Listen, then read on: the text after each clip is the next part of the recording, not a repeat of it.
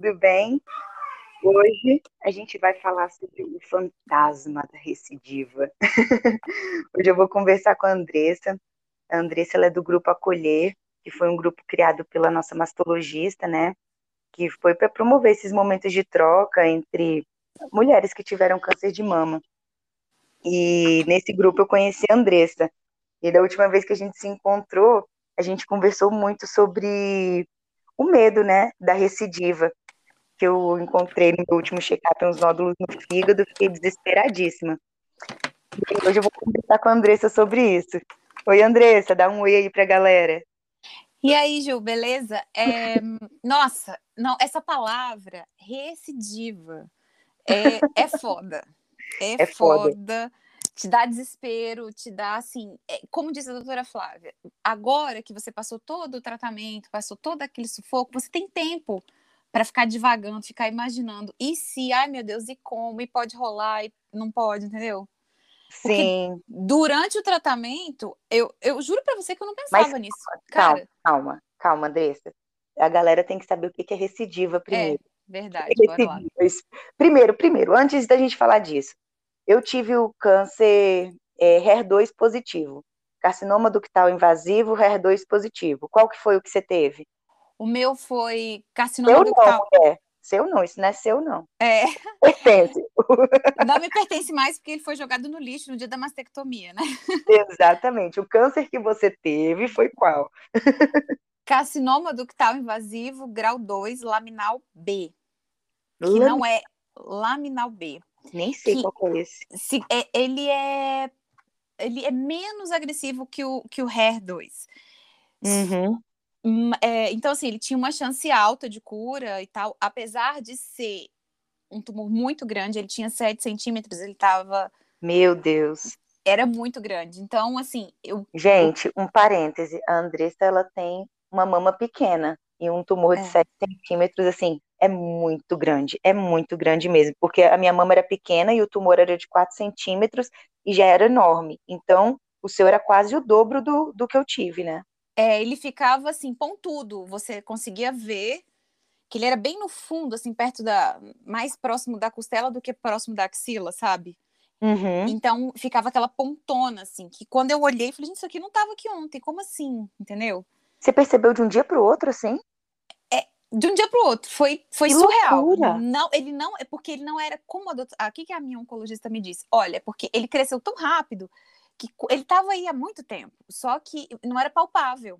Hum. E aí, de repente, ele bum, deu aquele boom, aí você conseguiu ver.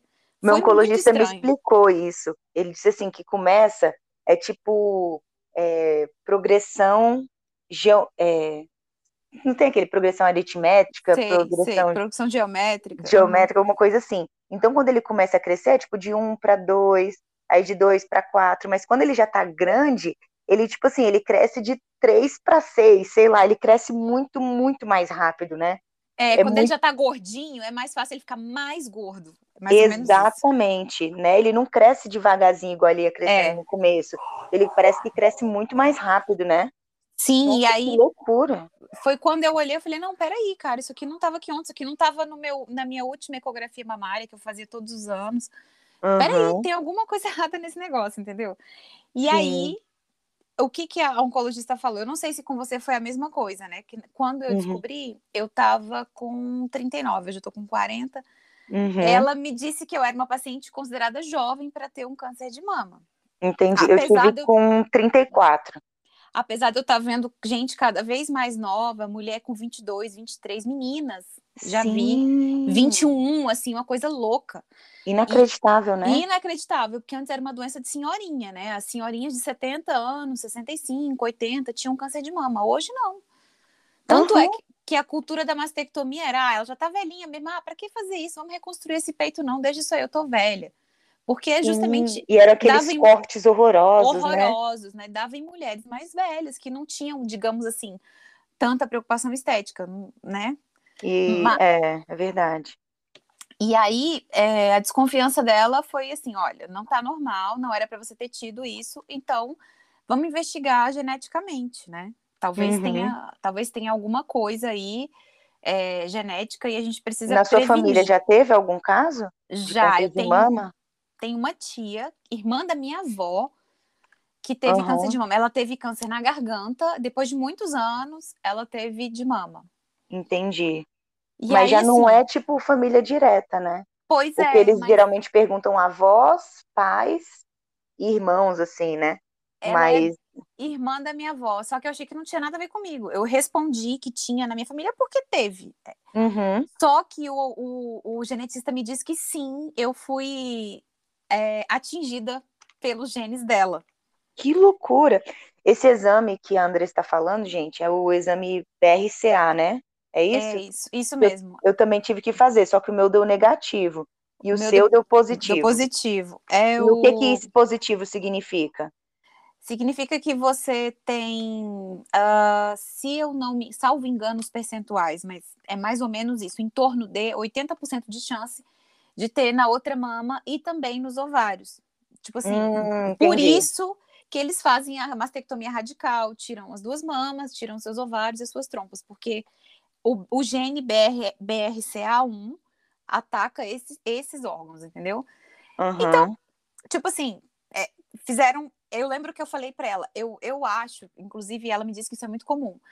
As pacientes, quando descobrem um câncer de mama, perguntam, doutor, eu posso tirar o outro? Porque elas já sentem um medo natural de que vai dar na outra mama. Total, eu fiquei querendo É, também, fazendo as duas mamas, mas a doutora Flávia falou, Juliana, se um dia você quiser te- ter um filho, quiser amamentar, é, você tem uma outra mama, é, às vezes essa mama tá super saudável, não precisa fazer nada, a gente faz uma cirurgia, pode dar alguma complicação logo na É. mama que não tinha nada, Pois e é. ela, e ela, eu quis, mas ela falou, ela me conseguiu me convencer, né? Eu sou, eu sou chatinha de convencer, mas ela conseguiu me convencer de que a melhor opção era a mastectomia unilateral mesmo.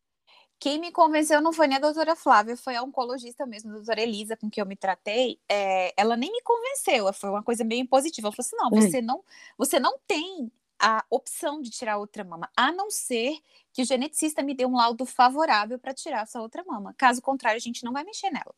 Ah, você- entendi. Ela me disse que eu não tinha opção. Ah, não, eu quero tirar porque eu tenho medo. Não, não existe isso. Ele- ela falou que é um, é um, é um caso assim, extremo de mutilação. Tirar as duas mamas é, é o, o o ápice da mutilação. Então não se tira de jeito Entendi. nenhum. A não ser que tenha uma indicação genética para isso, que foi o meu Você caso. se, você se sente mutilada? Cara, pior que não, todo mundo me faz essa pergunta. Eu não, É. não me sinto. Mas sabe por quê? Porque Hum. eu caí nas mãos de uma de uma oncocirurgiã, né? Que ela é, ela é especialista, ela é em cirurgia plástica também, A que me doutora deixou, Flávia? é, exatamente, que me deixou Hum. tão segura como se isso aqui fosse meu. As mamas que eu tenho são duas próteses e uma pele e um músculo para segurar, porque eu não tenho mais a gordura, não tenho aqueles, aquelas terminações nervosas que sustentam o mamilo. Eu tenho os Aham. mamilos, mas eu não tenho o que sustenta eles por trás. É, Então, às vezes eu me sinto um pouco mutilada pelo fato de não ter um dos mamilos, né? Isso isso é, mexe muito acho- comigo, assim. Isso eu- não é uma coisa fácil, assim. Eu, tem dia que eu lido bem, tem dia que eu choro, Aham. tem dia que, que eu quero vestir uma roupa, e aí eu fico com, tipo, um farol aceso e outro apagado. É Sabe que eu acho que o mamilo é pior do que a mama inteira? Eu tenho essa sensação, porque eu lembro que eu falava assim pra ela, doutora Flávia, meu mamilo vai ficar. Você vai salvar meu Hum. mamilo? Ela falava assim, Andressa, eu não sei isso na hora da cirurgia, eu não posso te dizer isso agora. Eu falei, por favor, eu lembro que eu fui pra cirurgia perguntando pra ela, por favor, meu mamilo vai ficar, vai ficar, vai ficar. E ali na hora, Nossa, era a minha maior preocupação. eu E de- também tava nessa, Tava- nessa, nessa, nessa angústia aí do mamilo, e aí quando terminou a cirurgia eu perguntei pra ela se tinha conseguido salvar o mamilo, ela falou que não. Eu fiquei bem abalada. Cara, eu fiquei, eu chorei de, de, de alívio, assim, que eu tava grogue ainda depois de 12 horas de cirurgia. Ela olhou pra mim e falou assim: Andressa, tem uma, duas notícias boas pra te dar. Uma, Hum. não tinha doença na sua axila. Dois, seu, mam- seu mamilo tá preservado. Eu falei, uau! Eu lembro que eu chorei na hora, assim, nem, sabe, eu tava em outro planeta, ainda voltando da anestesia, aquela coisa. Eu, cara, que delícia, meu mamilo tá aqui. E eu lembro que a minha Sim. tia, ela perdeu o mamilo, ela fez uma mastectomia assim, há muitos anos atrás, eu acho que o câncer, ela teve o câncer dela há oito anos atrás. Uhum. Ela acabou de ter alta daquele remedinho que a gente tem que tomar por muito tempo, Sim, você vai tomar por quanto tempo? cinco anos. Nossa, eu vou tomar por 10, velho. É, mas eu também, eu não tenho ovário, deve ser por isso, né? E deixa eu te falar, sua cirurgia foi 12 horas porque foi mama e ovário de uma vez? É, foi tudo de uma vez. Caracas. Eu saí toda, toda furadinha, assim, né? O corte, um corte em cada mama, é, um na axila e três na barriga. Deixa eu te perguntar, você fez a mastectomia e já botou as próteses ou não? Eu já saí com as próteses. E você fez rádio? Fiz rádio. Depois? Depois, inclusive agora, ah, eu acho que lá para outubro, depois das minhas férias, a doutora Flávia falou que a gente vai mexer com isso. É, Mas ficou uma mama mais levantada que a outra? Ficou uma mais, é, como é que eu vou dizer? Menor, ela ficou encolhida e a prótese ficou dura, mais, ah, mais dura que a outra. Tá sim. um pouco menor, você consegue ver assim que tá um pouco menor, tá mais sequinha. Onde era o tumor, que era, como ele era muito grande, ficou o buraco. Você consegue ver que é mais fundo uhum. do que do outro lado. O outro lado tá mais redondinho. E aí Sim. isso me incomoda muito. Eu olho, quando eu tiro a roupa, eu olho aquele. Eu vou direto com o olho em cima do buraco, entendeu? Eu olho aquilo ali e falei, putz, o buraco do tumor. Todo dia ele olha para mim e fala: Oi, Andressa, bom dia. Ah, quem fala para mim, oi, oi, Juliana, bom dia, todo, todo dia é meu, minha ausência de mamilo. Pois todo é. dia, né? E é foda isso, porque a pessoa. Cara. Tem muita gente que fala para mim, Ai, Juliana, é só um mamilo, você vem é. com câncer. Vai pra é merda, velho. É meu mamilo, velho, que tá faltando. Eu olho pro espelho todo dia, ele passa na minha cara. Você teve câncer, você teve câncer. Que saco, velho. É igual o cabelo, né? Ai, é só cabelo. Eu falei, então bora, pega a máquina zero ali, bora ver se é só cabelo, entendeu? Ah, uhum. porra caramba, eu é que sei, todo mundo fala assim pra mim, ai, Andressa, que frescura, tá frescura. tão bom, tá maravilhoso, pra que, que você vai fazer outra cirurgia pra corrigir isso? Deixa isso pra lá, que bobagem. Deixa né? isso pra lá, porque não é no seu, gato lindo, porque não é o seu peito que tá com um buracão, te lembrando todo dia, olha aqui o tamanho do seu tumor, ó, tô aqui pra te lembrar, ó, tudo bom, beleza? Bom dia, boa noite, e aí, bora tomar uma cerveja? Entendeu? Ele tá aqui o tempo inteiro, Ô, Andressa, na minha cara. E falando de cerveja, vamos hum. falar de fígado, minha irmã. Fígado é Depois... é foda. eu fui do. Eu... Cara, eu fiz os exames, né? Que eu tô, eu tô fazendo a cada quatro meses. Eu e também. aí eu fui fazer uma ecografia de abdômen. Aí a médica achou dois nódulos no fígado, né? E ela uhum. falou: não, eu acho que é benigno, né? Mas como a gente tá investigando, fala com o seu oncologista, mostra para ele e tal, não sei o quê. E aí meu oncologista já ia ter vaga daí a três semanas. Eu só ia daí a três semanas. meu filho. Amor, agora não, mãezinha. Só daqui a pouco, tá? O sol tá quente ainda. Só mais uns 25, vai. 40 minutos só. Só mais ele, isso. Ele quer ir pro parquinho, mas o sol tá muito quente, não dá pra ir agora. Não dá, não dá. Agora é hora de gravar podcast. Isso. e e aí, quando ela falou desses nódulos no fígado, eu só lembrei do livro, né? Daquele que a gente leu da, uhum. da Michelle, Enquanto Eu Respirar. E ela fala, fígado é foda. E eu só ficava com isso na minha cabeça, fígado é foda, fígado é foda. e aí eu não queria... Tipo assim, eu bebi uma cerveja, falei, meu Deus, meu fígado. E eu ficava preocupada com esse fígado. E aí, naquele dia que a gente se encontrou, né? Lá no, no último encontro que teve no, no, no parque. parque, né? Eu tava muito angustiada, muito angustiada por causa desse fígado. E aí você me falou, né, que você teve também um lance no fígado é, e que foi... você ficou preocupadona, né? E aí que vem o tema do nosso podcast, né? O medo da recidiva. O Quando medo. vê esses nódulos no fígado, eu falei, puta que pariu, eu tô com câncer de novo. Que merda. Pois é. O foda é que a gente vai viver. O que eu li lá no, no livro também, que é a nossa nosso livro de cabeceira agora, né? Da Ana Michelle. é, é que assim, se você teve câncer uma vez na vida, você vai passar o resto da sua vida vigiando o seu corpo e tendo aquele, aquela taquicardia cada vez que você vai pegar o laudo de uma ressonância. Exatamente. É, não tem como fugir disso. E eu me sinto mesmo uma puta de uma bomba relógio BRCA1 ambulante, entendeu? Porque. Que merda. que droga. Eu perguntei para a doutora Flávia, doutora Flávia, o fato de eu ser BRCA1 me, me torna mais, como é que eu vou dizer? Assim mais suscetível, mais, né? É, mais potente. Eu sou mais tenho uma potência maior de ter câncer de novo. Ela não, você é igualzinha às outras meninas. Não tem é, o, a sua potência era nesses órgãos que a gente tirou. Nós tiramos a potência era, era alta, era de 80%. Nós tiramos a outra mama. É, a gente tirou a outra mama e os seus ovários e as suas trompas, porque a potência era punk rock mesmo. Era assim, uhum. assim, praticamente, olha, é tirar e você vai começar tudo de novo, vai ter outro câncer. Então, tiramos a sua potência e agora você tá igual às outras meninas. A chance com de mesmo, voltar, com a mesma chance. Com o mesmo risco. E aí eu falei assim, mas como é que a gente vai saber? Você não tem como saber, só Deus. Tipo assim, a uhum. gente fica é, implorando para o universo: olha, universo, sou eu de novo, por favor, me deixa viver sem tumor, entendeu? Me deixa.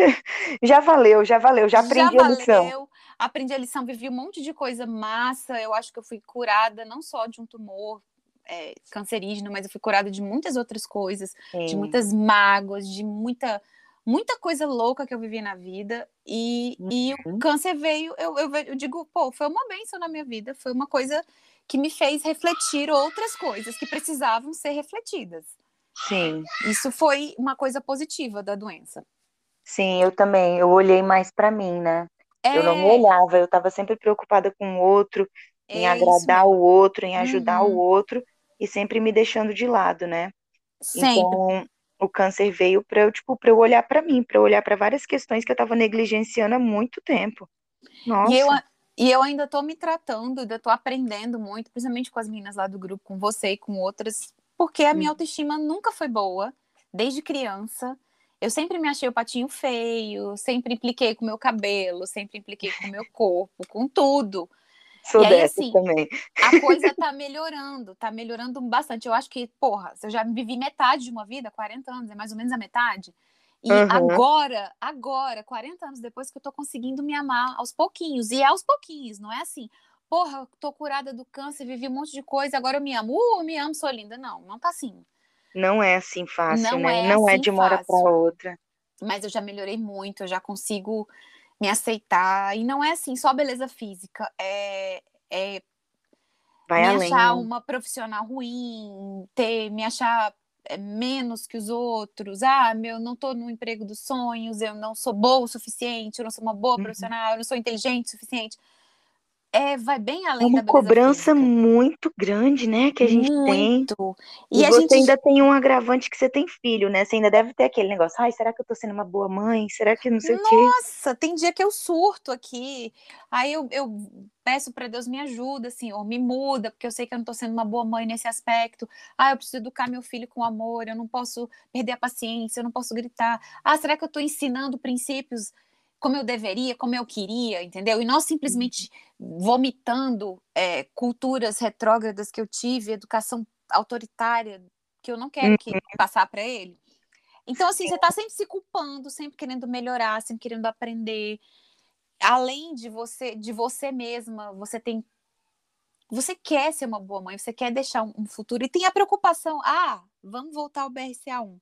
Hum. Meu filho tem 50% de chance de ter BRCA1 também, entendeu? É outra Sério? agonia que me, me, me, agonia, assim, assim, e, e aí o, o, geneticista, eu falei, doutor, o que, que eu faço com meu filho? Que, e agora? Ele vai ter câncer também? Ele falou assim, a gente não... O seu, a sua investigação, a sua é, investigação genética pegou um monte de genes, né? De uhum. genes, não genes.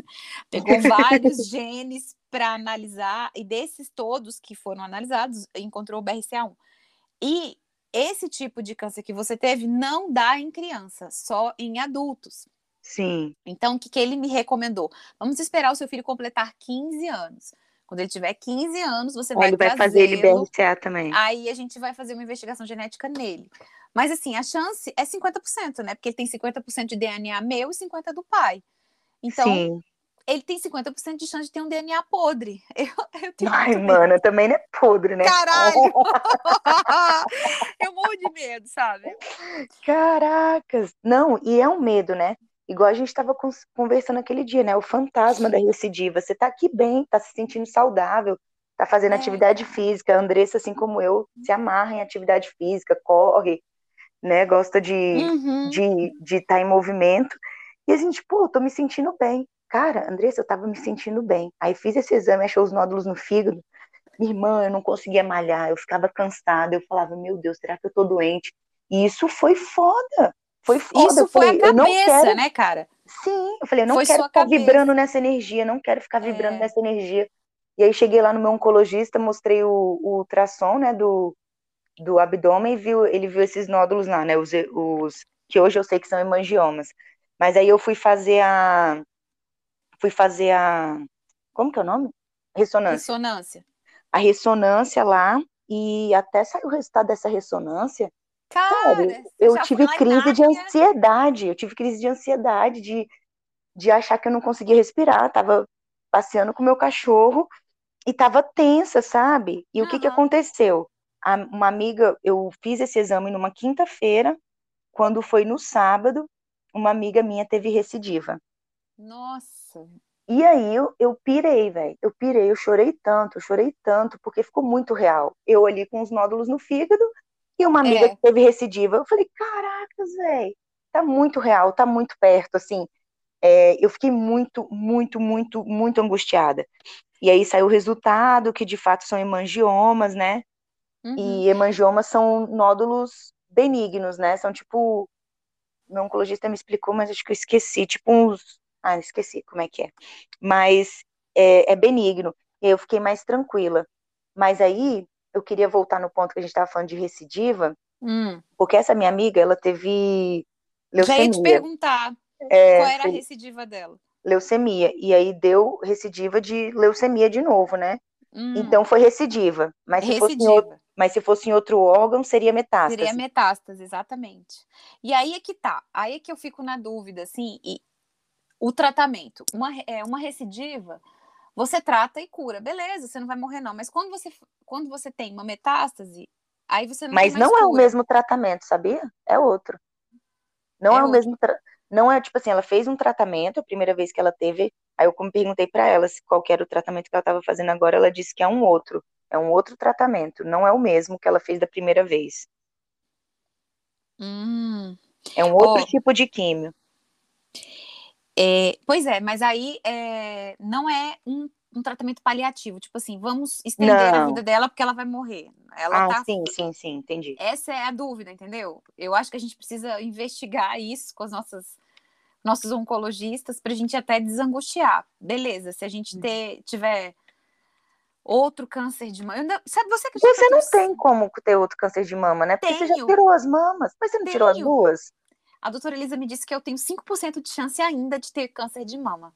Porra, mãe, Por... você tá se prendendo nesses 5%, você tem 95% de chance de não ter. Não, e você eu tá não... se prendendo nesse. Não, eu tô me prendendo é na, no, nos outros órgãos que o negócio pode acontecer, entendeu? Eu não tô preocupada com as mamas, porque 5%, beleza, é muito pouco, realmente. E assim, é no.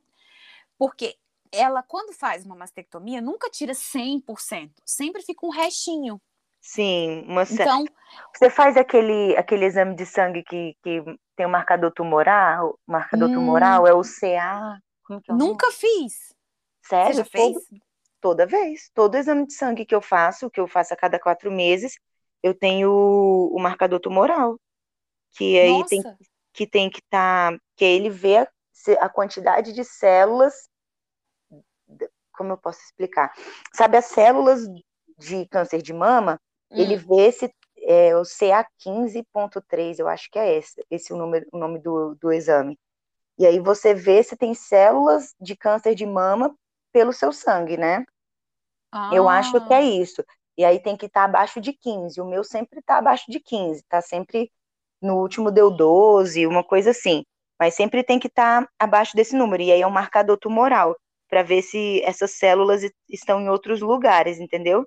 E ah. comigo está sempre dando tranquilo. Eu não sei se eu fiz e a doutora Elisa não comentou, só leu o exame, viu que não tinha nada. Mas ou... você não olha seus exames antes do médico, não? Os de sangue nem sempre. Nossa, Às eu vezes. olho todos. Eu olho eu olho todos. Eu chego na hora da consulta, eu já dou spoiler. Eu falo, minha vitamina D tá boa, o não sei o que lá tá ruim. Eu já vou falando para ele. Porque... Não, mentira. Eu vejo sim, eu olho, mas é por isso que eu tô te falando, eu não me lembro. Tá escrito essa palavra, marcador tumoral no exame? Não, tá escrito CA 15 alguma coisa. Eu acho que é 15.3. Ah. Eu acho que é 15,3. Então eu vou olhar no meu último de sangue, que agora em agosto eu tenho que repetir. Eu fiz os últimos em maio. Eu vou olhar meu último exame de sangue. Mas eu vou te ler aqui o laudo do meu fígado, o Figueiredo. Porque quando eu fiz a ressonância do abdômen, que é a que a gente faz sempre, apareceu aquele negocinho no fígado. Aí do... o, o, o, médico que laudou pediu hum. para fazer um exame específico um tal de. Caraca, é um nome muito esquisito. É, tudo esquisito, né? A gente que aprende, mas é tudo os nomes tudo esquisito. É, focos hipervasculares no lobo, fígado inespecíficos, provavelmente correspondendo a alterações transitórias focais hepáticas, distúrbios ah, perfusionais. Perfusionais.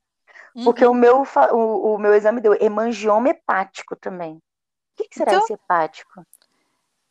É, hepático é, tem a ver com fígado, mas eu não sei exatamente. É. Enfim. Também não sei, não. mas, ó, ser uma paciente BRCA1 é foda por outras mil coisas. A, por exemplo, hum. a menopausa antecipada, né? Eu não Você sou já tá? já morrendo de menopausa. Eu não sou nenhum brotinho, né? 40 anos, mas assim, eu Nossa, mas nem... você ficou muito retrô falando brotinho, mano. Ninguém fala mais brotinho, não. Agora você saiu dos 40 para 69 só nessa fala.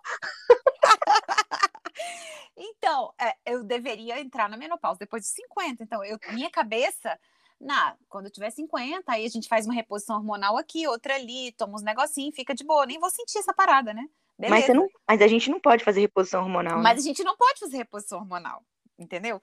E é. esse é o problema. Você entra na menopausa com dois com pés força. no peito, entendeu? Os dois pés no peito, assim, pá! Eu entrei na menopausa assim. No dia que tiraram os meus ovários, eu estava oficialmente menopausada. Caramba! Eu tô é. entrando agora. Eu tô entrando agora. Eu tô. Bem Minha menstruação tá né? quase acabando. É, eu coloquei o DIL, aí aumentou meu fluxo, mas meu fluxo tava, tipo, quase acabando. O que, que assim, acontece? Ah. Esse, eu tô, por 10 anos eu vou ter que tomar esse remédio, tamoxifeno, né? Fez um ano agora que eu tô tomando, então tenho mais 9 anos de tamoxifeno. E nesse período, é ideal que eu não fique grávida, entendeu? Ah. Não que, tipo, se eu ficar grávida, eu vou ter câncer de novo. Mas existe essa possibilidade de, quando hum. ficar grávida, ter câncer de novo. Por quê? porque o, a gravidez é uma bomba de hormônios, bomba de hormônio né, no corpo da né? mulher. Né? O câncer que eu tive foi hormonal. O meu também. E o, e o remédio que eu tomo é um bloqueador hormonal. Uhum. Então, se eu engravidar, eu vou ter que parar de tomar o remédio e meu corpo vai encher de hormônio por causa da gravidez.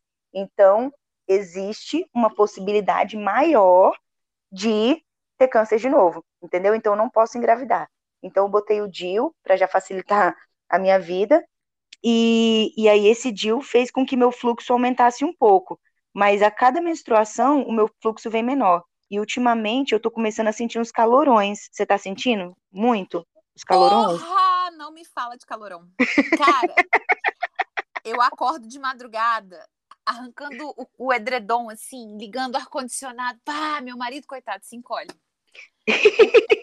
Porque eu morrendo. Ontem eu falei assim: liga o ar-condicionado, pelo amor de Deus. Eu falei assim, não, tá muito frio. Eu falei, liga esse ar, pelo amor de Deus. Então você vai dormir lá fora, me deixa aqui dentro um parêntese. Ontem em Brasília estava tipo 16 graus e ela tava uhum. sentindo esse calor todo. Caraca. Tipo, liga o ar, liga o ar, pelo amor de Deus. É muito ruim. É muito ruim. E é assim, é um calor que te deixa mole. Quando ele passa, vem aquela ondona, assim, uh, aquela onda. Aí você chega, eu, eu fecho os olhos, assim, se eu tiver com outra pessoa, às vezes eu tô conversando com meu marido, eu abaixo a cabeça assim, seguro. Aí ele já sabe o que, que é, né? Aí eu fico, ai, ai, tá passando, peraí, peraí um pouquinho. Aí e é rapidão, tão... né? É, é rápido, mas é muito forte. E, te dá, e quando ele passa, dá uma moleza, parece que você ficou meio desfalecida, assim, ai, nossa, calma aí, deixa eu voltar ao normal. Ufa, é? voltei. É. Que tem louco. dias tem dias que eu tenho muitos num dia só, aí é o dia que eu fico mais mal-humorada. Chega à noite eu quero morder as pessoas pela jugular. Mas Porque assim, muitas vezes. Muitas tipo vezes assim, são quantas vezes? Muitas vezes, quando eu tenho muitas vezes, sei lá, mais de seis uh. por dia. E tem dia que eu não tenho nenhuma. Tem dia que eu tenho uma ou duas. Assim, uhum. é estranho. Mas é, é pro resto da vida, forever and ever, né? E o problema uhum. da menopausa é que, no meu caso, por conta da falta dos ovários, ele eles, a falta deles dá uma desregulada no meu, no meu corpo, é, aumenta meu hum. colesterol. É mesmo? Uh, Não sabia. Uhum. Sim, os ovários, os ovários têm uma participação boa nessa história de colesterol. É, Nossa, nem imaginava. Os ossos ficam fracos, eu já tô pré-osteoporose. Com pouquíssimo. Mentira. Tem pouco tempo que eu entrei na menopausa. Eu tirei meus ovários em dezembro do ano passado, né? Ah. E comecei a tomar o, o equivalente ao tamoxifeno, o meu é o Femara que hum. é, é um tal de letrozol, é o princípio ativo dele. E é muito, muito, assim, faz muito mal para o corpo. Ele enfraquece os ossos, ele dá dor nos ossos.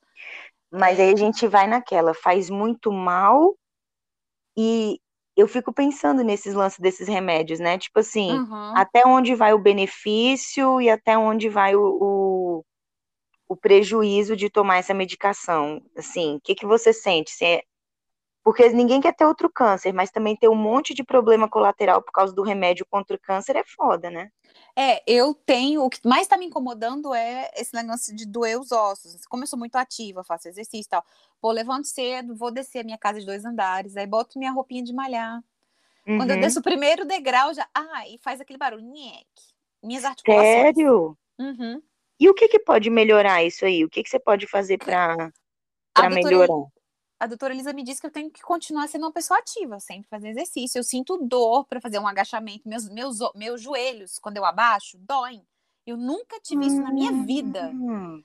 E eu tô pré-osteoporose. E eu tenho que tomar cálcio pro resto da vida. Caramba! E você tá indo ortopedista também? Não. Porque, pra quê? Ele vai me dizer que é cálcio. Ah, eu só tomo cálcio. E e faço exercício diariamente, tomo bastante água e Entendi. E fora o ressecamento vaginal, aí a gente passa parte para sexualidade, que também meu irmão Sim. pesou demais, ressecamento vaginal, desferia assim, de sangrar, e eu não sabia o que que era. Gente, o que, que tá acontecendo? Meu Deus. Eu tô com cândida, o que que é isso? Aí fui atrás da minha da minha onco, ela me falou: "Não, você tá com ressecamento vaginal, bem-vinda ao mundo das menopausadas". É assim. Entendi. KY seu melhor amigo agora, né? Não, KY não. Ela falou assim: pode jogar o KY fora, você tem que usar um hidratante vaginal. Ah, o KY na hora da relação, mas no dia a dia, não. um hidratante vaginal. O KY o hidratante, não... vagi... o hidratante o KY... vaginal. Não, o KY machucava. É mesmo? É, tem que usar um hidratante que é, é um gelzinho transparente. Ele tem um aplicador, sabe aquelas pomadas que a gente usa ginecológicas que vem com aplicador? Sim. Uhum. Ele vem daquele jeito, é um gelzinho, você põe o gelzinho dentro do aplicador, pepeca dentro, e aí. Ah, porque é para hidratar de dentro para fora. de dentro para fora, exatamente. Porque e aí, o KY é só externo, né? É, hum. e ele não é um hidratante, ele é só um lubrificante. Entendi. A pomadinha hidrata. Só que aí eu tava sentindo que não tava tão legal assim, que tava ardendo, mas isso é off, tá? Minha oncologista não sabe. Eu descobri uma receitinha natural. Ixi, se ela ouvir esse, esse podcast, ela vai saber. Ela, ela vai saber, tem nada não, ela, ela vai Não estou fazendo nada, nada criminoso. Eu descobri uma receitinha natureza super mara. Você pega óleo de coco, aquele que a gente usa na cozinha, sabe? Sim. Aquele que é culinário. Sim. Daí você pega um, um trocinho de, de comprimidos. Eu uso o meu de cálcio, que os comprimidos são grandões. Aí eu pego um daquele vazio, boto nas, na forminha. A dos, cápsula? Dos, a, isso, pego o, o, lugar onde fica as cápsulas, né? Eu ah, usei, tá. O blister. O, isso, blister, essa é a palavra. Pego uhum. o blister dos comprimidos de cálcio, que são grandões, boto a óleo de coco e congelo, como se fossem forminhas de gelo. Uhum. E aí você coloca a pepeca dentro. Antes Cara, da relação ou no dia a dia? Antes da relação. Cara, que massa! Melhor viagem do universo. Minha prima, que é toda metida natureba. minha prima, que, que é toda metida natureba, me deu esse, esse, esse, esse bizu. E olha, é melhor do que o hidratante vaginal. Nossa, Eu não senti arder massa. mais. É massa. E assim, desliza natural, não gasta, porque o hidratante vaginal é um pouquinho caro e você usa muito, porque a pomadinha é minúscula, tem, e você preencher um, um tubinho daquele, vai metade da pomada. Uhum. O óleo de coco, você compra um vidrão. Minha filha, você tem comprimidinho de óleo de coco forever and never. e pau no samba para o olhinho de coco, entendeu? Arrasou. A, apesar da libido não estar em dia, porque eu não sinto vontade, é porque eu tenho um marido que é cheio do tesão, cheio da vontade.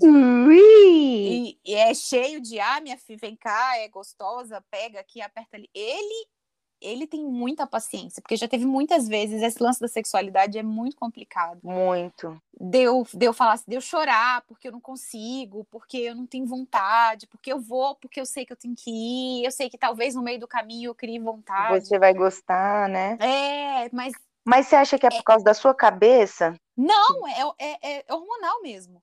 Ah, uma, entendi. Eu não tenho uma gota de hormônio no corpo, gente. Como é que faz? Meus exames é. já deram todos assim, menopausa total. Então. Caramba! Não é a assim... cabeça, porque eu penso, juro para você, eu penso, eu sinto vontade, eu sinto falta dele, eu gosto de estar com ele, eu gosto de, sabe, da sensação, do, do, do orgasmo, uhum. tudo.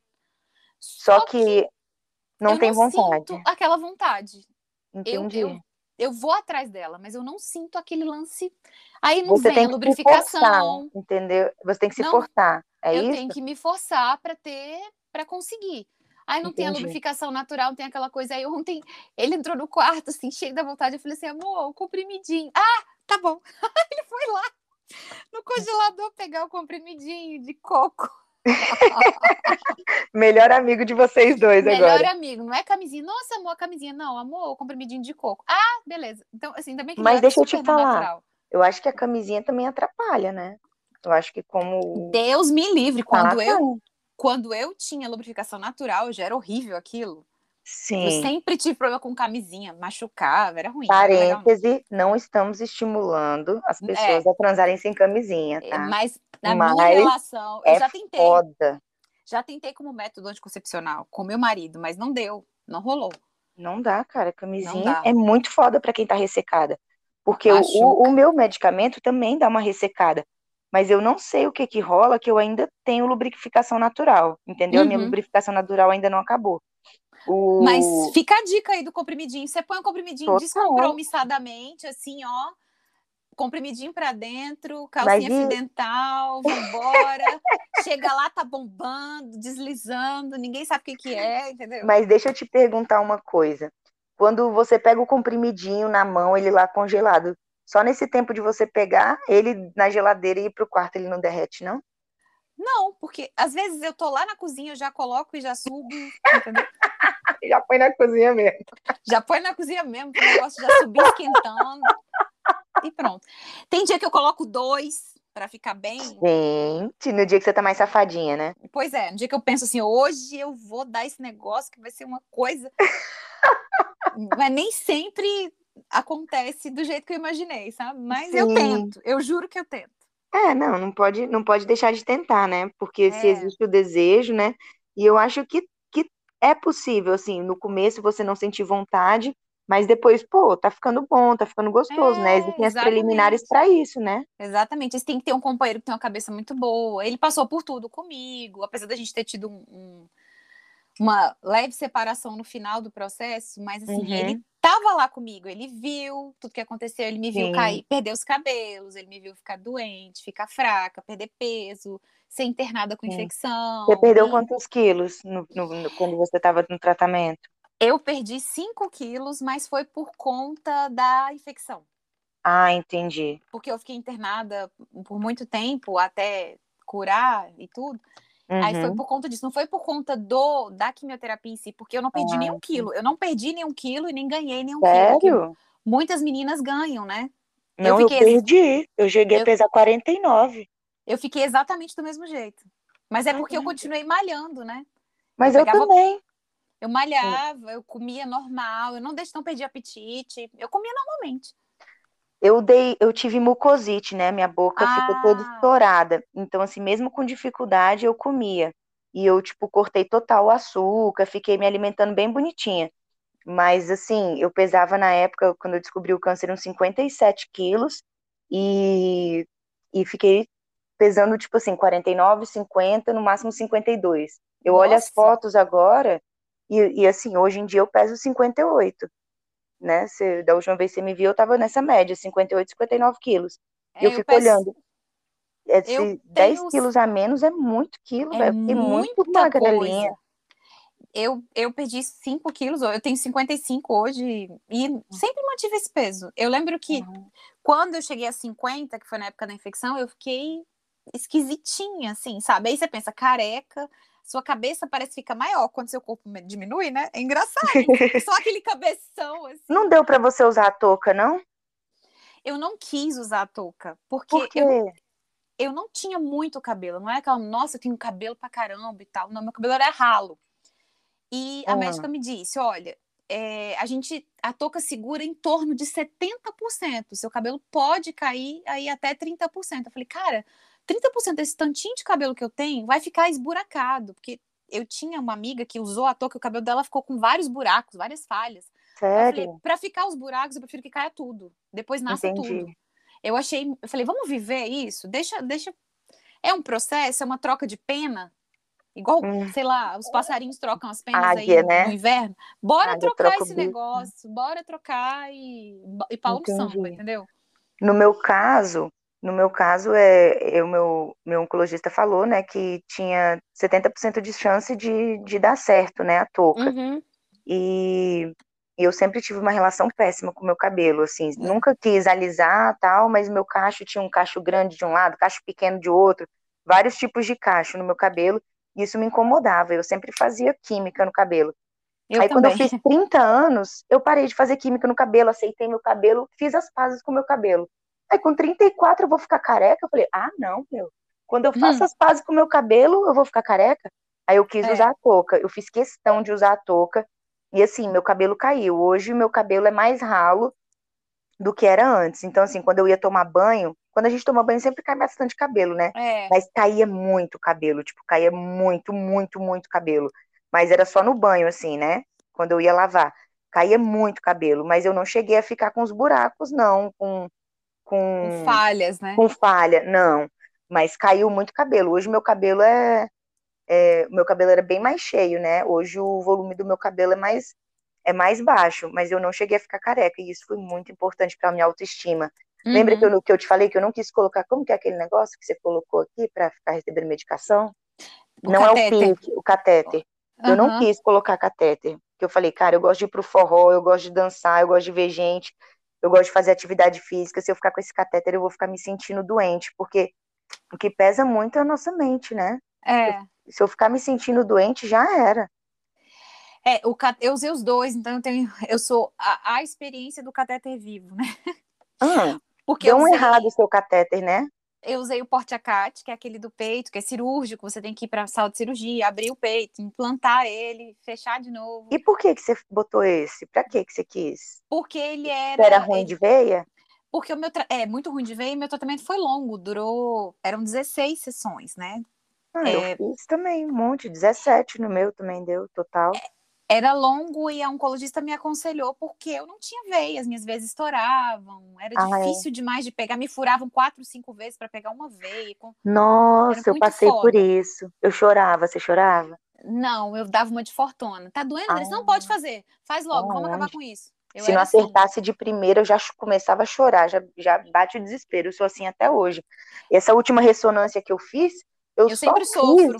eu só fiz essa última ressonância com contraste porque a mulher achou minha veia de primeira. Eu falei, velho, eu não vou perder essa veia, eu não vou, eu não vou perder essa furada à toa. Entendeu? Eu só fiz essa ressonância porque minha veia tinha sido achada. Porque eu tive que fazer o esvaziamento axilar, né? Então eu só Ah. posso fazer as coisas tudo no braço direito. E, e aí as veias são super difíceis de achar para tirar sangue, para tudo. E se não me furar de primeira, se não achar de primeira, eu fico muito nervosa nas Uhum. outras vezes. A última Uhum. cirurgia que eu fiz me furaram quatro vezes. Então, assim, eu fico chorando, eu fico desesperada, eu fico com medo. E, e, e eu falei, mas eu preferi passar por tudo isso nas 17 químios do que Nossa. botar um catéter. Você acredita? E a quimioterapia tende a ressecar as veias. Você já tem Sim. as veias ruins, elas ficam mais fracas, mais frágeis. É, é terrível. E Teve uma usei- químio que eu teve que fazer em cima, tipo, no braço, e teve a, ele falou assim, cara, se a gente não conseguir fazer no seu braço, ia procurar ver da, da- do pé, da perna, tu acredita? É, Chegou a esse acredito. ponto. Já chegou assim comigo também, mas não deu, não precisou. Eu Uhum. botei o porte, que é o cirúrgico, né? E aí fiquei com ele. Se eu fiquei um mês ou dois, foi muito, porque na hora que a enfermeira foi pulsionar para colocar a químio, essa é a Ah. explicação que a gente acha, que a gente não sabe como isso aconteceu, mas é a única explicação possível. Mas o que que Entrou-? Entrou uma bactéria na agulha e entrou na minha corrente sanguínea. Putz, Pela agulha. É aquela bactéria que tem na pele. Todo mundo tem essa bactéria. Ela é como se fosse assim, uma coisa natural. Todo mundo tem ela na Uhum. pele. E ela estava passeando pela minha pele ali na hora, dando um rolezinho perto da agulha. Puf, ela entrou na agulha e entrou pelo Mas catéter. mesmo tendo passado álcool? Então, eu não sei. O cirurgião que colocou o catéter ficou indignadíssimo. Ele falou assim, cara, não, você, o que aconteceu com você é uma coisa assim Rara. raríssima. Isso não acontece. Não era. Tem gente que fica 12 anos com um porte no peito. É mesmo? Aham. A Ana Michelle tá há 10 anos com o porte dela do peito. Sério? Uhum. Eu não tinha me ligado nisso, não. Ele, ele é de longa duração. Inclusive, era pra eu estar com ele até hoje. Porque Por falam conta- que é bom ficar até um É tempo depois do tratamento, né? Até um ano ou dois depois do tratamento. Se você puder Não, eu não ia ficar com- aguentar isso, não. Eu não ia aguentar. Mas ele no peito, ele não fazia a menor diferença na minha vida. Eu não sentia nada. Eu andava, eu pulava, podia malhar, podia pegar peso com os braços, podia fazer barra, podia fazer o cacete, não acontecia nada. Uhum. Aí, Mas eu acho que teve- pra mim ia ser o psicológico de, tipo assim, igual assim, a gente olha, eu olho e não vejo mamilo. Eu ia olhar Hum, todo entendi. dia e ver o cateter e falar, pô, tô só doente. que dá pra você ver aquele negocinho altinho assim no peito, porque ele fica embaixo da sua pele.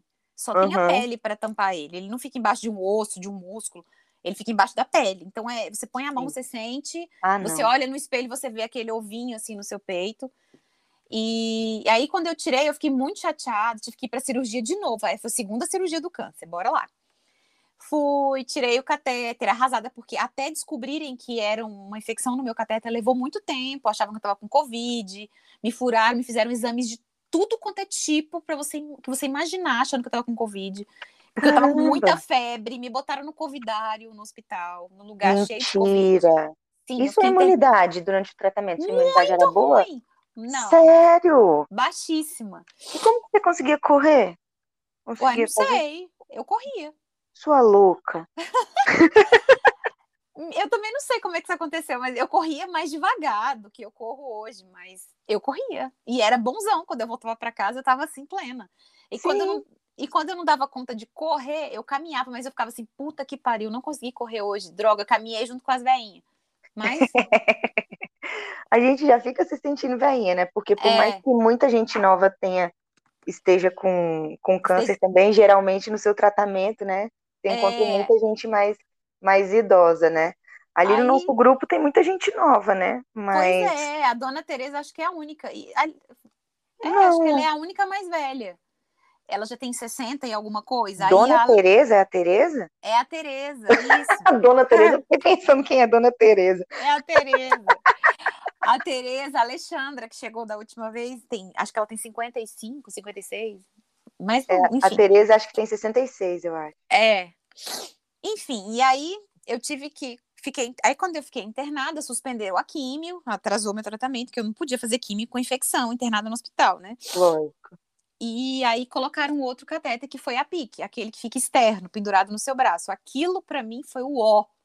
Porque Ele é não podia, pior, né? eu não podia pegar peso, eu não podia fazer exercício com os braços, eu podia até dar uma corridinha, mas eu corria e vazava sangue naquele troço toda vez. Que aumenta a pressão Ah, você sanguínea. comentou. Lembra? E no pique não, e não, A, no a pique não, PIC vazava. mas o, o catéter não vazava. O porte não vazava, porque ele era dentro Ah, mesmo lá do seu peito. entendi. E a PIC, como era um- um- uma coisa externa, assim, quando eu corria, minha pressão sanguínea aumentava, o sangue vazava pelo buraco. Aí eu ficava, eu tinha que correr no hospital, trocar o Sangue curativo. vazava pelo buraco. vazava Que pelo buraco. loucura, velho. Que loucura. Aí eu usei aquilo, faltava, acho que faltavam duas sessões para acabar ainda meu tratamento. Eu tive outra, outro princípio de infecção. Eu tive No- que tirar o na catéter pique. na PIC. Que Aí eu tive que tirar a merda. PIC de novo antes do tratamento terminar.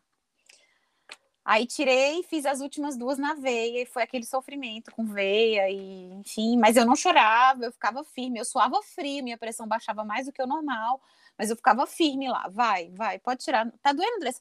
Não, tá, tá de boa, vai lá, pode tirar. De Tira. boa, fodona. Foda- Por que, que a gente dar- acha que tem que ser fodona, né? Boa pergunta. A minha vida inteira eu tive que, apare- que aparentar ser fodona. No câncer, então, todo mundo falava assim: nossa, nem parece que você tá tão- passando por um câncer. Tão forte. Não sei o quê. Todo mundo me falava a mesma coisa. Nossa, nem parece que você tá com câncer, nem parece que você tá com câncer. E eu acho que isso é uma questão, né? Que você. Eu acho que tem gente que fica mais debilitado do que outras, né? Isso é fato. É, isso é fato. Mas eu eu, não acho tive- que o, o fato da gente fazer atividade física É, ajuda muito a passar bem, né? Passar ajuda melhor muito. pelas doenças. Porque eu fazia químio, geralmente minha químio era na quarta ou na quinta, E quando era no sábado, eu já estava me sentindo melhor, eu já ia fazer uma caminhada com as veinhas, tá? Não ia correr igual você, não. Eu ia fazer uma caminhada, eu ia para academia na semana seguinte, não pegava a mesma quantidade de peso, mas não deixava de ficar ativa. E eu acho que isso mostra para o seu corpo assim, ó, tô viva, tô, tô aqui, né? Ah, não tô vivendo é só verdade. a doença, é né? Você mostra para o seu corpo que, tipo, né? Tô, e, tô bem. E você faz aquela droga circular mais rápido por dentro de você, porque ela vai sair hum. no suor, ela vai sair na urina, você vai beber mais água, porque você vai sentir calor, porque você fez atividade física, você vai beber mais água você vai fazer mais xixi, você vai suar mais, aquilo vai sair do seu corpo mais rápido. Não vai ficar aquela toxina circulando dentro de você. Era o que a minha oncologista me dizia. Então ela hum, falou assim: hum, olha, se você puder manter a corrida, melhor, por conta disso. Mas assim, o seu, o seu ritmo vai cair, não se cobre por isso. Realmente caiu. Eu, eu corria mais devagar, mas eu corria. Eu saía da químio, chegava no finalzinho da tarde em casa, falava pro meu marido, amor, fica com meu fica com o neném que eu vou dar uma corrida. Eu, eu saía da químio e ia correr. No mesmo dia? No mesmo dia. Tô muito louca mesmo. Aí, isso, mas isso foi só durante as brancas, as 12 brancas. Porque quando eu fiz a vermelha, eu não dava conta disso, não. Eu saía da oh. químio e ia para casa ficar de boa. Eu não deitava. Eu era aquele esquema assim. Eu não me lembro de nenhuma das minhas sessões eu, eu deitar durante o dia. Eu não deitava. Eu ia cuidar da casa, lavar, fazer alguma coisa em casa, eu ia sentar na frente do computador e estudar, eu ia fazer alguma coisa do meu trabalho, porque eu não entrei de licença, eu continuei de home office. Nenhum, nenhum, nenhum momento você, você pegou licença? Nenhum momento eu peguei. Só durante a cirurgia, né? Que teve que pegar atestado mesmo. Mas, tirando Entendi. isso, eu não entrei de licença porque eu não quis. Eu não quis parar, eu quis continuar. Olha que Cara, loucura. eu não tô doente, eu não tenho, eu não Você negou, né? Você eu negou. Eu fui lá e fiz, normal, assim, como se nada tivesse acontecendo. E eu lembro que meu vizinho aqui me sacaneia. Eu comprei a bike da mulher dele, que a, a mulher dele comprou hum. aquela bicicletinha de cestinha que eu te falei. Sim. Aí eu uso ela para passear aqui pelo meu bairro, pela minha quadra, passear de bicicleta com meu filho, ir ali no mercado que é pertinho comprar alguma coisa. Uhum. E aí ele ficava me zoando. Aí ele falava assim para a mulher dele: "Ah lá, amor, ah lá, a vizinha já tá indo, ó. Ela já foi correr, ó. Nossa, ela tá com câncer, ela já voltou da corrida. Olha lá, para ver se a mulher dele E você aí parada. E você aí parada. Olha lá, vizinha, amor. Nossa, olha pela janela, ela já voltou da corrida. Ele me sacaneava, dizendo que falava, me usava para fazer a mulher dele se movimentar. Mas assim, olha que interessante, né? Eu tive, eu, eu durante o tratamento estava trabalhando também por uma parte, mas depois eu peguei licença, né? Passei hum. quase dois anos de, de licença, né? Hum. E mas teve um período que eu ainda estava trabalhando. E nesse período que eu estava trabalhando, eu sempre postava, né? Eu fazendo atividade física tal. E aí teve uma colega de trabalho que ela falou: Cara, Ju, às vezes eu tenho preguiça de malhar, mas ontem, quando eu vi que você, tipo, passando pelo que você está passando e você não desistiu de malhar, foi um estímulo para eu ir para academia. Falei, que nossa, massa. que interessante, né? Porque é. às vezes a gente acha que a gente está fazendo uma coisa que é normal né? Ah, uhum. Para mim é normal ir para academia. É simples. Mas é significativo para outras pessoas também, né? E esse uhum. é o uhum. grande objetivo desse podcast, né? É. Tipo, falar para as outras mulheres, pô, a gente também já passou por isso, é foda, mas assim, é possível passar, né? É possível, você não, não precisa se entregar, porque eu acho que tem gente que, que para a vida para viver a doença, né? É. E, e eu, eu vejo que isso não aconteceu com a gente. A gente continuou vivendo, apesar da doença. A doença estava lá, a gente fez o que precisava de fazer, o que precisava fazer, mas não não se entregou, né? Não, não, ficou só por conta da doença, né? E aí, eu acho que voltando ao lance da recidiva, a gente tem que tentar aplicar essa, essa mesma metodologia que a gente fez para o tratamento para a vida de agora. E assim, meu marido, eu tava conversando com ele e eu chorando. Da vida de né? agora. Da vida de agora, pós-doença. Porque é, eu conversando com ele, eu chorava, assim, pensando, ai, eu posso eu tenho muita chance de ter câncer de novo, porque uma vez com câncer você pode ter a qualquer momento, você pode ter outro Sim. órgão, você pode morrer disso, não sei o que, não sei o que. Aí ele falou assim: e você vai ficar esperando isso acontecer e sofrendo? Por que, você não deixa para sofrer quando acontecer? Vamos Se viver. acontecer, né? Também. Se acontecer, aí você pensa, vamos viver agora. Aí de, Verdade, depois né? que eu vi, que eu li o livro, as meninas curtindo assim, vivendo aquilo ali, sofrendo. Claro, elas fazem tratamento paliativo, né? que é aquele Sim. que você tenta dar uma vida, ter uma vida com um pouquinho mais de qualidade convivendo com a doença. E eu pensei, Sim. gente, eu não posso ficar. Eu passei tão bem pelo tratamento, eu fui assim, super guerreira. Meu marido vive me chamando de guerreira. Hoje ele me mandou a foto de uma guerreira com armadura e tal. Falou, oh, você aí. Porque ontem eu tava meio borocochô por causa disso. Eu, a gente foi tão guerreira no tratamento, a gente passou sorrindo, você passou viajando lá na Bahia, tomando banho de mar, entendeu? Lógico. Tipo de boa, pedalando, malhando, mantendo a bunda em dia, né? Porque essa bunda cai. Lógico, tempo, né, minha irmã? Lógico, né? aí, né? Manter essa bunda é necessário. Aí, cara, chega agora, você vai pirar o cabeção por uma coisa que nem aconteceu ainda. Aí eu, cara, peraí, deixa, deixa eu pensar disso aqui direito. Não, não tá, não tá é, certo. Eu Às preciso. Vezes é irracional, né? É muito irracional. Eu tava entrando num pânico, eu tava começando a criar assim um cavalo de batalha, sabe? Não, não tá errado. Calma, dentro relaxa. de você. Dentro de mim, na minha cabeça, eu tava já para morrer, eu não tinha chance. Eu senti aquela angústia de quando eu tive, eu recebi o diagnóstico, aquela angústia de assim, meu Deus, deixar meu filho pequeno, como é que eu vou educá-lo, como é que eu vou ensinar tudo que eu planejei de ensinar para ele. Sim. Vivendo aquela, aquela angústia de. E sendo que eu nem estava doente. Eu falei, não, não, não, não, não, não, pai. Parei, racionalizei, botei, Sim. botei a cabeça para funcionar. Falei, calma, você tem aqui seu trabalho, seu projeto de, de passar em outro concurso, de, de estudar, de, de mudar de carreira, sabe? De educar Sim. seu filho, de ensinar princípios, ensinar valores, de de correr com ele, de brincar, de viajar. Não, não preciso parar minha vida em função de uma recidiva que nem nem, nem rolou. Se nem rolar, aconteceu. E se rolar, a gente leva do mesmo jeito que levou a primeira, sabe? Com positividade, é, metendo as caras, cuidando do corpo, da saúde, da alimentação, que a, cuidar da alimentação é, é uma premissa para qualquer ser humano, não só para quem tem câncer ou para quem teve, né? A gente, tem que, a gente tem que comer bem. Durante o tratamento, eu confesso que eu comi um pouquinho melhor do que hoje. Eu quero comer uma besteira? Eu como uma besteira. Eu quero tomar uma cerveja? Eu tomo uma cerveja, duas, três, enfim. Olha o fígado. Hum, olha lá. Hum, mas a gente, a gente precisa viver, a gente tem que ter um prazer na vida, né? Então, não fica... Um prazer não, né? Vários. Vários, a gente não precisa ficar pirando o cabeção e surtando antes do tempo. Falei, cara, eu vou viver, eu vou curtir meu filho, minha casa, minha vidinha simples, minha rotina. E se um dia o universo quiser que eu tenha outra vez, é porque ele vai achar que assim, porra, essa mulher é muito forte, eu vou, vou dar outra prova para ela, porque talvez uma outra pessoa vai ver ela passando por isso e vai, vai ser curada emocionalmente, vai crescer, vai, vir, vai virar outra pessoa só de ver ela vivendo isso. Se vier de novo, que seja por um motivo bem nobre como esse, né? Que se vier de novo, que seja por um motivo assim, cara, você vai servir de exemplo. As meninas, minhas amigas, todas falam para mim, você é meu exemplo.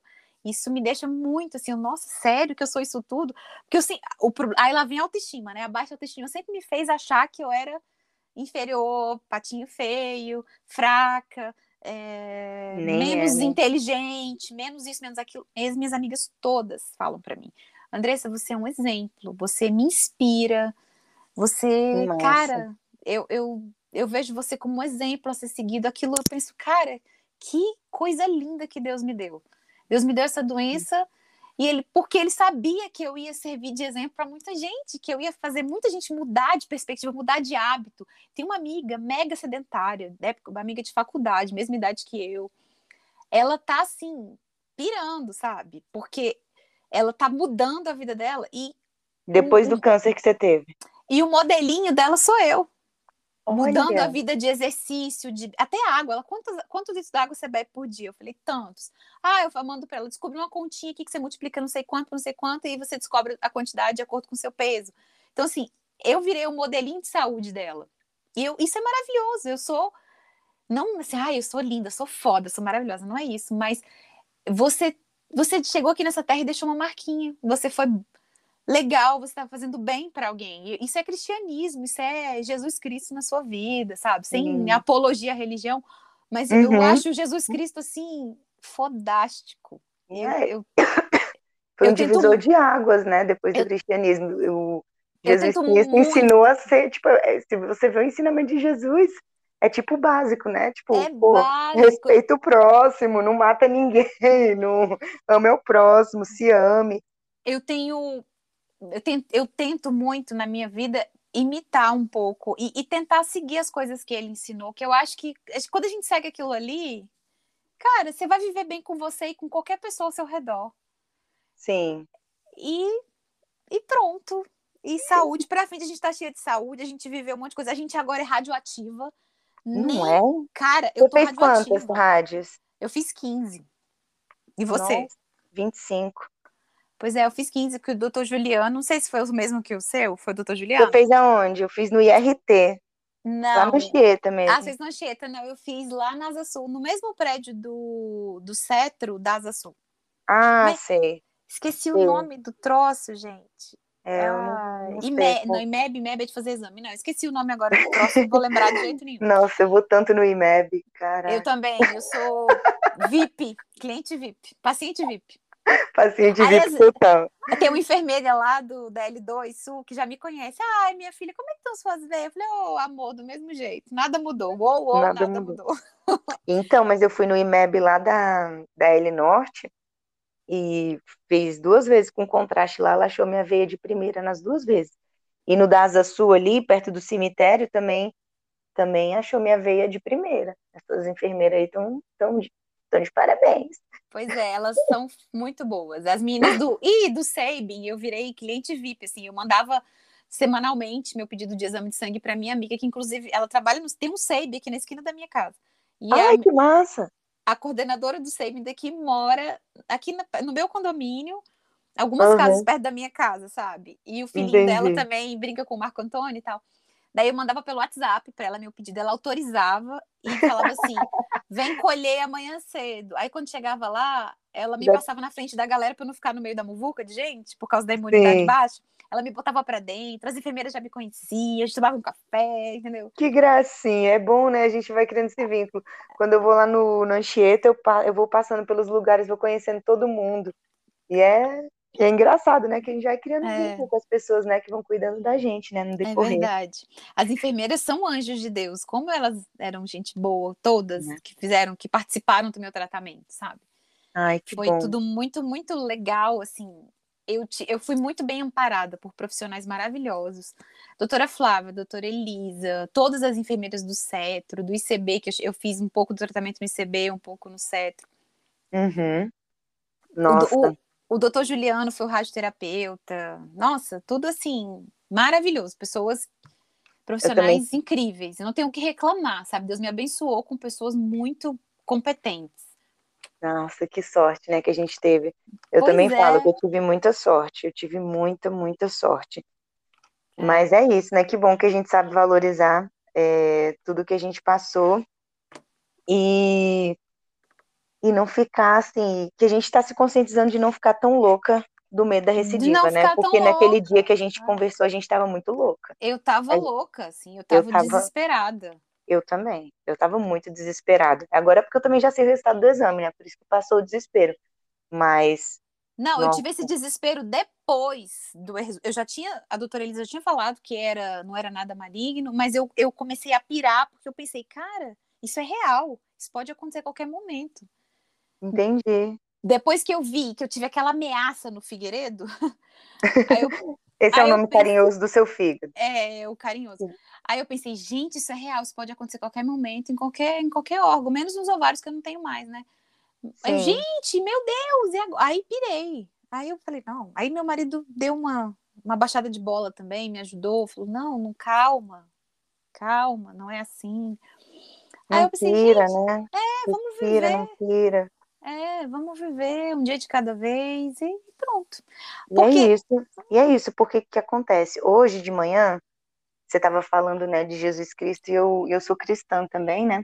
Uhum. E, eu estava lendo a Bíblia hoje de manhã e a minha Bíblia tem umas devocionais. Uhum. E eu estava lendo uma das devocionais ali de Mateus, Mateus 7, no, Mateus 6, e aí tem uma que é daquela parte, né? Não, não andeis ansiosos por coisa alguma, né? Uhum essa parte da Bíblia. Uhum. E, e, na, na devocional falava assim, eu até anotei aqui na minha agenda, Quando nos preocupamos, assumimos responsabilidade que nunca, que nunca nos foram delegadas. Uhum, que então, não são nossas, elas estão flutuando exatamente. aí. E a gente e botando.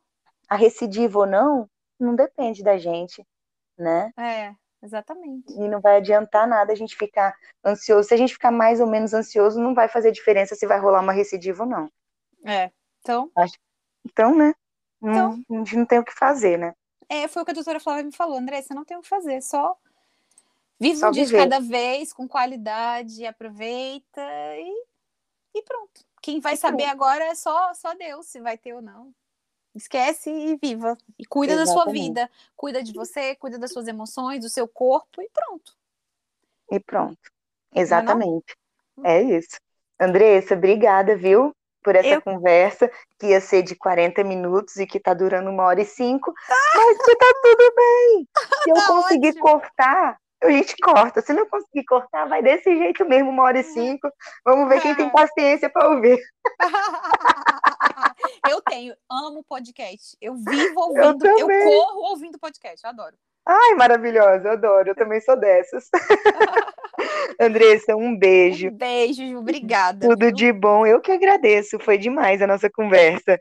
Fique Até em paz, mais. viu? Ah, menina, eu tô em paz, amanhã eu viajo, vou os lençóis maranhenses. Ah, eu queria ser que nem você, cair no mundo viajando toda hora, adoro. Não é? A professora nômade, fazendo já o merchan do meu, do meu das minhas aulas de inglês.